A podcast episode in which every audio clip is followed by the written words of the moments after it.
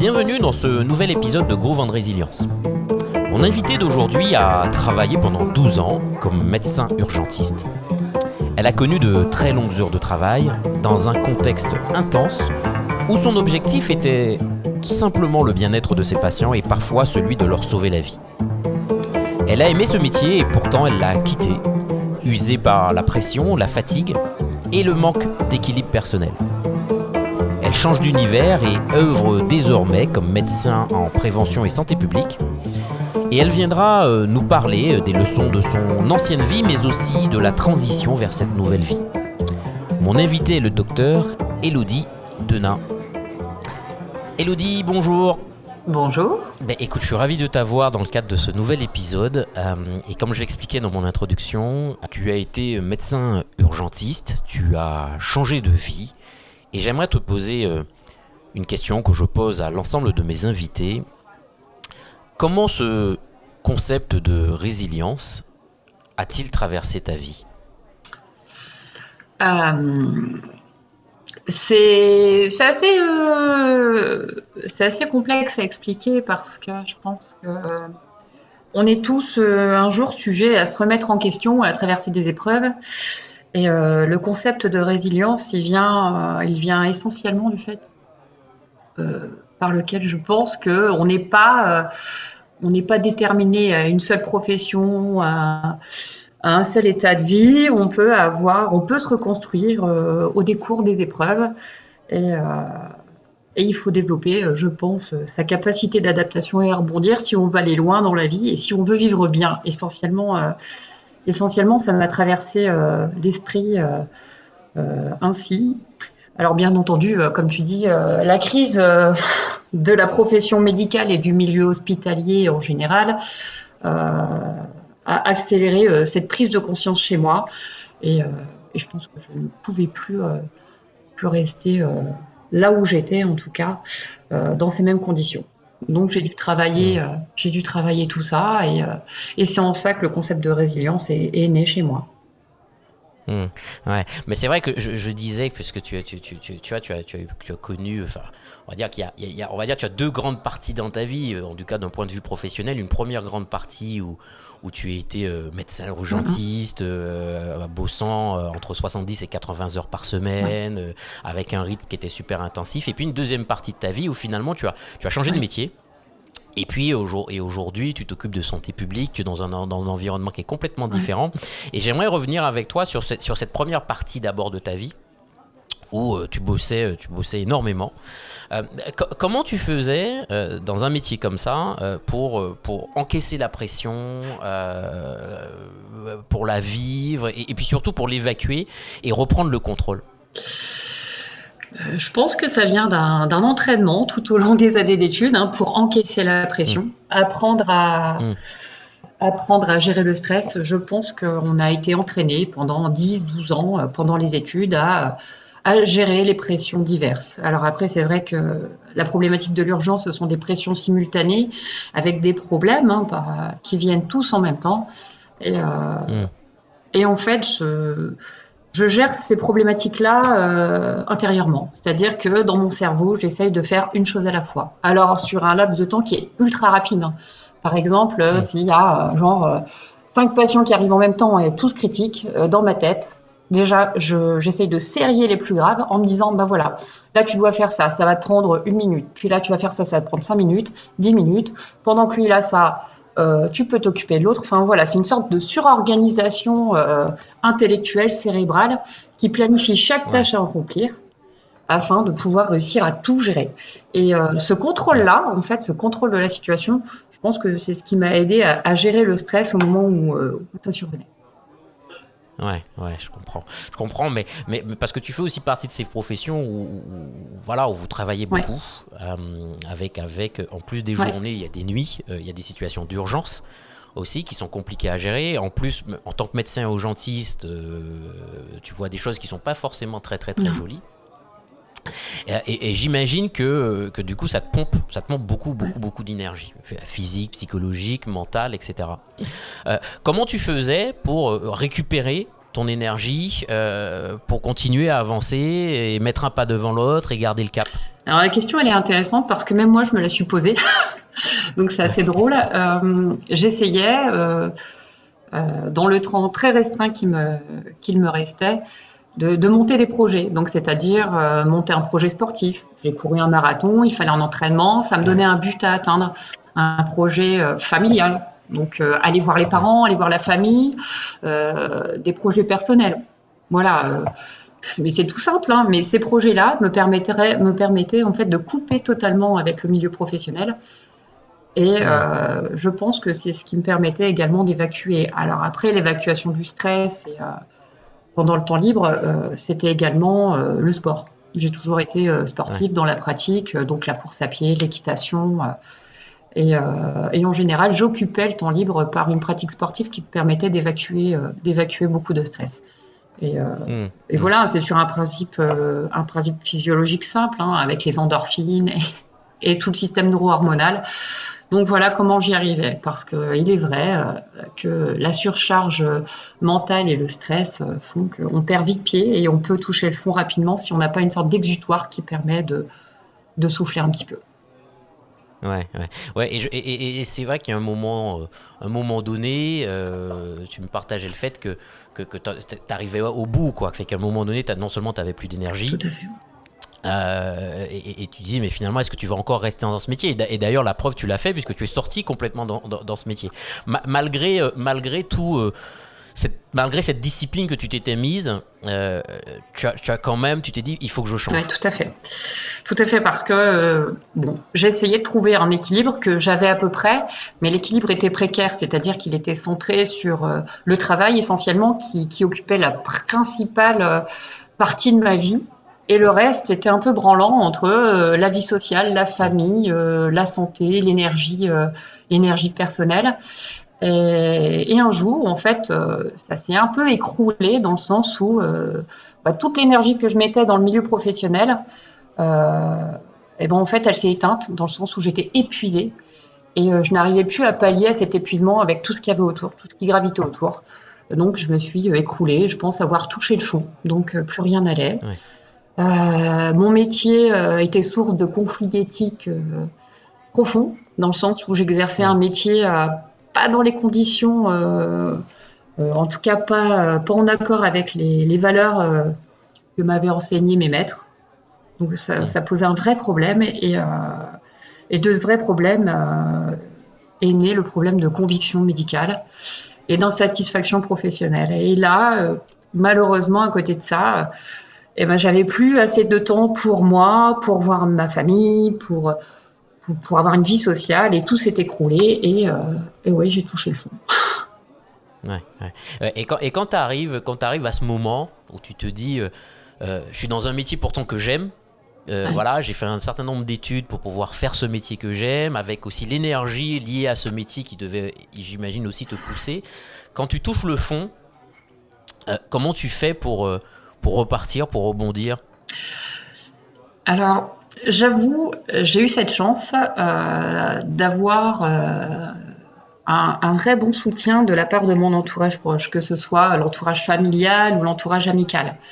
Beaucoup de bienveillance et beaucoup d'écoute. Et après, j'ai aussi une deuxième chance, c'est euh, ce, souhait de ne pas se laisser aller, mais ce souhait d'aller vers l'avant. Parce que je, j'ai toujours détesté subir ma vie, mais toujours. Et, euh, et, malgré la spirale infernale de la réflexion un peu, euh, un peu noire, euh, qui me dit non, mais ça va pas, ça n'ira pas, un jour, en me regardant dans la glace, je me suis dit tu ne peux pas rester comme ça, faut aller de l'avant.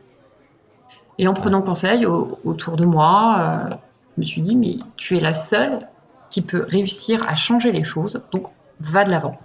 Et donc, même chose, j'ai décidé de, réorienter mon énergie euh, mon énergie qui me servait à mal aller, c'est étrange, j'ai essayé de la réorienter pour monter un projet professionnel différent qui pouvait m'intéresser. Et, euh, j'ai fait des recherches en ce sens-là. Mais voilà, quand j'ai touché le fond, non, ça a été long, hein, ça a été franchement très très long. Euh, je dirais que ça s'est étendu sur quelques mois, voire quelques années. Donc c'était une dégradation progressive euh, de mon état euh, physique et psychologique. Hein, et quand on a touché le fond, je trouve que bah, c'est le meilleur moyen pour, pour essayer de remonter. En fait. Ouais, ouais, ouais. Et donc, du coup, tu as fait le choix de, de, changer complètement de carrière euh, tout en restant effectivement dans le domaine médical, puisqu'aujourd'hui, tu es plutôt dans, dans, le domaine de la santé publique. Et, euh, et là, euh, nouveau challenge, parce qu'il faut, il faut que tu réapprennes un, un, métier. Tout à fait, tout à fait. C'est une vision totalement différente du métier que je faisais avant. C'est assez particulier parce que beaucoup me demandent, mais qu'est-ce qui t'a fait choisir cette branche-là? Euh, moi-même, j'ai des doutes, mais en tout cas, j'ai été intéressée par le fait d'apprendre de nouvelles choses, de m'enrichir. Hmm. Et, le fait de s'enrichir, je pense que ça aide à aller de l'avant. Et, euh, et, voilà, j'ai aujourd'hui, j'ai un champ d'action qui est totalement différent de mon métier précédent. Pour autant, hmm. j'y trouve mon compte parce que j'essaye d'aider euh, d'aider les gens et j'essaye d'apporter euh, mes connaissances en faisant en faisant profiter de mon expérience passée pour essayer de mettre à bien mes connaissances euh, actuelles, mon enseignement actuel. Donc, euh, donc c'est vrai que c'est pas évident hein, comme, euh, comme changement professionnel, vu que c'est une sorte de, de, de, virage à, 180 degrés. Mais je trouve ça vraiment très très intéressant. J'apprends à, à, redécouvrir une médecine que je connaissais pas, un métier que je ne connaissais pas, et j'apprends aussi à me redécouvrir parce qu'aujourd'hui, dans le rythme actuel, euh, je trouve un équilibre différent puisque je, travaille essentiellement de, de jour, hein, je travaille de jour, euh, plus de nuit ni de week-end, donc ce qui me laisse euh, le temps pour construire un équilibre différent dans toute la vie. Donc je m'octroie du temps pour ma famille, ma famille, mari, enfants, parents, pour mes amis et pour moi, c'est-à-dire je m'octroie du temps de sommeil, de loisirs, un peu de tout. Quoi. Et ce qui me permet aujourd'hui d'atteindre un meilleur équilibre et je suis d'autant plus épanoui dans le travail et investi dans le travail et efficace euh, depuis que j'ai ça en fait. Je suis vraiment, euh, je pense que l'équilibre euh, est nécessaire pour s'épanouir professionnellement en tout cas. Ouais. Mais, mais qu'est-ce que qu'est-ce que tu as appris finalement de, de ta première expérience dans, dans, le monde des urgences et, et aujourd'hui qui te sert dans, dans, dans, ton nouveau métier? En oh, plein de choses. alors la première chose que j'ai appris, c'est à gérer le stress ça paraît bête, mais euh, gérer le stress face à la mort, ça permet aussi de relativiser beaucoup de choses par rapport à la vie. Et euh, gérer le stress professionnel, c'est quelque chose qui, euh, c'était un entraînement, hein, comme je le disais. Et aujourd'hui, je dois gérer un stress professionnel parce que bah, aujourd'hui, j'occupe un poste également avec des responsabilités. Et aujourd'hui, j'apprends à gérer ce stress-là pour qu'il n'ait plus d'impact sur, sur ma santé déjà et qu'il n'ait plus d'impact sur ma vie personnelle. Donc euh, ça m'a appris ça. Euh, ça m'a appris aussi, j'ai beaucoup appris dans l'erreur, dans le sens où j'ai euh, un moment dans ma vie précédente, dans ma vie professionnelle précédente, tout investi dans le professionnel et bah, au détriment de ma vie personnelle et de ma vie professionnelle, parce que je pense que si je j'ai connu la descente aux enfers à cause du travail, c'est aussi un peu de ma faute. C'est parce que j'ai tout investi dedans et sans équilibre autour. Donc, euh, c'était pas, c'était pas très judicieux de ma part, mais je n'avais pas aujourd'hui ce recul nécessaire pour me dire, voilà, là tu vas trop loin, prends un peu de recul et vois ce qu'il y a autour et concentre-toi. Quand tu es au, moment où tu travailles, tu es concentré sur ton travail, tu es efficace, mais par contre, essaie de cloisonner. Tu dois t'octroyer une coupure euh, pour faire des choses pour toi, pour faire des choses pour les autres, mais hors du travail. Et ça, je n'avais pas compris à cette époque-là. Euh, que c'est indispensable. Quand, tu dis que tu n'avais pas compris ça finalement, mais qu'est-ce qui t'a permis de le comprendre euh, Qu'est-ce qui, a été le moment révélant ou déclencheur qui, a permis la prise de conscience et, et l'action et une action différente Alors, je pense que c'est plurifactoriel. La prise de conscience, elle vient d'une succession d'événements. Le premier, c'est la santé. J'ai eu des soucis de santé que j'avais pas gérés, qui auraient pu être bien plus graves. Et, et je pense que euh, se négliger soi-même, c'est se manquer de respect et ça fait réfléchir énormément. Quand on se dit, mince, ça aurait pu être bien plus grave, peut-être que j'aurais pu mourir. Je pense que là, c'est la première grosse prise de, conscience. Hein. Ça, c'est euh, hmm. ça, c'est une chose. Euh, et puis, bah, les, expériences de vie étant multiples et variées, voilà, j'ai connu deux grandes difficultés dans mon couple, hum, vraiment et euh, généré essentiellement par la fatigue, le stress, le ras-le-bol et le surmenage. Et, euh, et l'arrivée de mon fils également, hein, qui a été également un facteur déclenchant, où j'ai pris conscience que je ne pouvais plus continuer comme ça, que toute la vie euh, était en train de, défiler et j'étais en train de tout perdre, mais vraiment, la santé, euh, les amis que je ne voyais plus, euh, le couple qui était, en train vraiment, qui était en train vraiment de prendre une direction qui n'était pas, pas vraiment, pas la bonne, mais en tout cas qui n'allait pas au bon endroit, avec quasiment pas de temps à octroyer à mon fils, euh, j'avoue, j'ai eu beaucoup de mal, quoi, avec aussi des soucis de santé de, autour de, de ma famille, euh, soucis de santé chez les amis, et j'étais pas là, en fait, j'étais absente. Et, en ça, je me dis, euh, non, mais ça, c'est plus possible, stop, arrête, arrête. Ouais, ouais, je comprends. Je comprends. Et donc, il arrive ce moment où tu te dis, il faut que je sorte de cet univers, il faut que j'en retrouve un nouveau, il faut que je reparte sur quelque chose. Et donc, tu te donnes un nouvel objectif. Tout à fait. Tout à fait. Voilà, mais comment tu as fait pour euh, justement rester concentré sur cet objectif euh, et mettre en place la discipline euh, qui t'a permis de l'atteindre? Alors ça c'est en fait c'est assez même chose c'est pas c'est pas flou hein, mais maintenir les objectifs c'est bien simple je me suis j'ai totalement coupé de de ma réflexion à l'époque en me disant voilà tu es là-dedans. Euh, je me suis dit, si tu ne bouges pas de là, si tu te mets pas en tête un plan d'action, parce que je raisonne en plan, si tu ne planifies pas ton avenir, tu vas droit dans le mur. Et, euh, comme j'étais vraiment pas bien à l'époque, euh, ben, je ne dormais plus la nuit. Et la nuit, je me suis mise à réfléchir aux différentes situations qui, allaient se, se, présenter à moi. Et, et voilà, ce plan d'action-là, il s'est mis euh, progressivement en route. Alors, j'ai essayé d'aller de l'avant et, euh, et, grosso modo, j'ai tout réinvesti vraiment dans une activité sportive qui me faisait du bien intellectuellement, dans pas mal de lectures et essayer de m'ouvrir aux autres. Je suis également passée mmh. par euh, des séances de, de, de, pas de coaching, mais de, si, un peu de conseiller avec des, auprès de conseillers en reconversion professionnelle. Mmh. ce qui m'a permis aussi de prendre du recul. Et euh, j'ai eu cette chance également d'être très bien entourée euh, par un cercle amical euh, très prévenant et très bienveillant qui m'ont fait prendre conscience également que j'étais pleine de qualités, ça j'en avais pas vraiment conscience et que tout était à portée de main pour, que, pour pouvoir monter un plan professionnel qui soit en équilibre avec la vie personnelle et avec la vie en règle générale.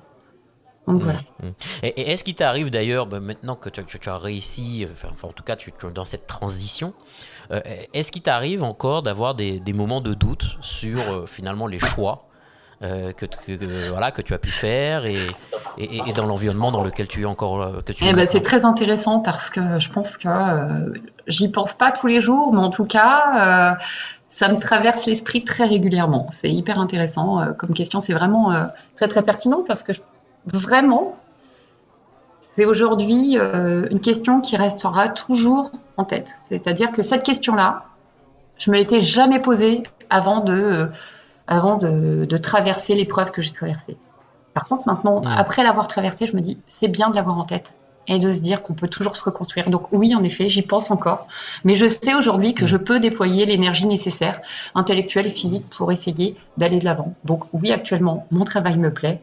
Si un jour je je vois que je n'y trouve plus mon compte ou, euh, je stagne ou, autre chose, hmm. je pense que j'ai, euh, je suis en capacité de faire, euh, de faire autre chose et monter un plan de, reconversion ou autre. Mais oui, oui, c'est très intéressant comme question. Parce que c'est une question qui est omniprésente. Tu as, tu as, connu quand même, tu as connu la, la pression des urgences. Euh, maintenant, tu connais une toute nouvelle pression, puisque euh, dans tes nouvelles activités en termes de la santé publique, euh, si j'ai bien compris, tu as un rôle de, on va dire, de conseil. médical auprès, auprès des instances politiques et des instances publiques, et notamment dans la crise dans laquelle on traverse. je suppose que la pression doit être quand même assez forte et aussi, aussi sur ces aspects-là. Comment tu fais pour préserver un moral positif quand, quand les situations sont tendues? Alors, j'ai mis en place une technique qui est très connue, ça s'appelle la respiration ventrale. euh, et j'essaye de m'y tenir.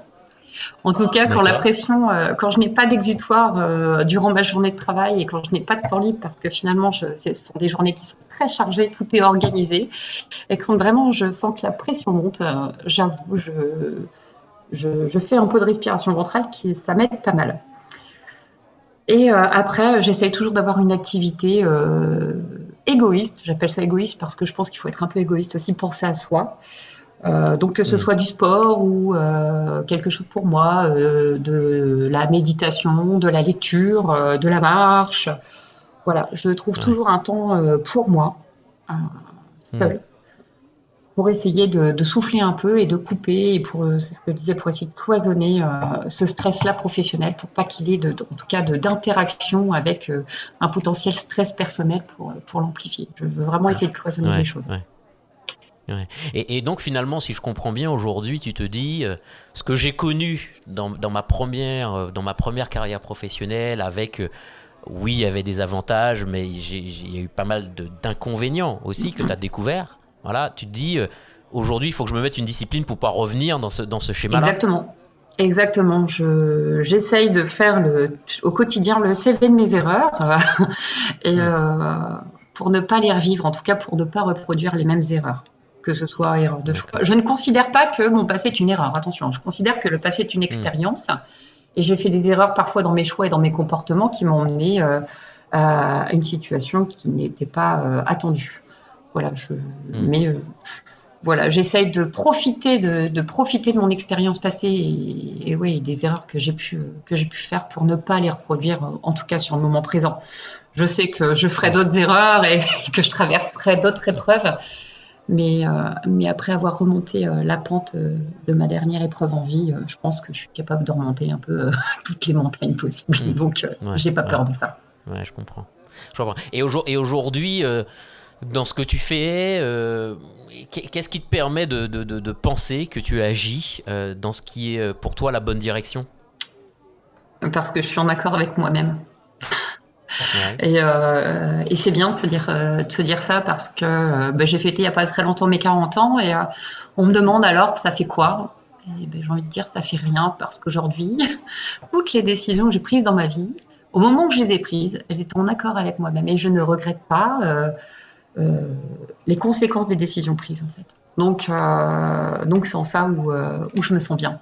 Et aujourd'hui, dans mon travail, eh ben, je suis là où je dois être je fais de mon mieux, j'apprends tous les jours, je rencontre des personnes intéressantes, je m'enrichis au quotidien et j'essaye de, de, garder ça en tête pour, euh, bah, pour continuer en fait d'avancer. Et, en ça, euh, je pense que oui, je suis à ma place.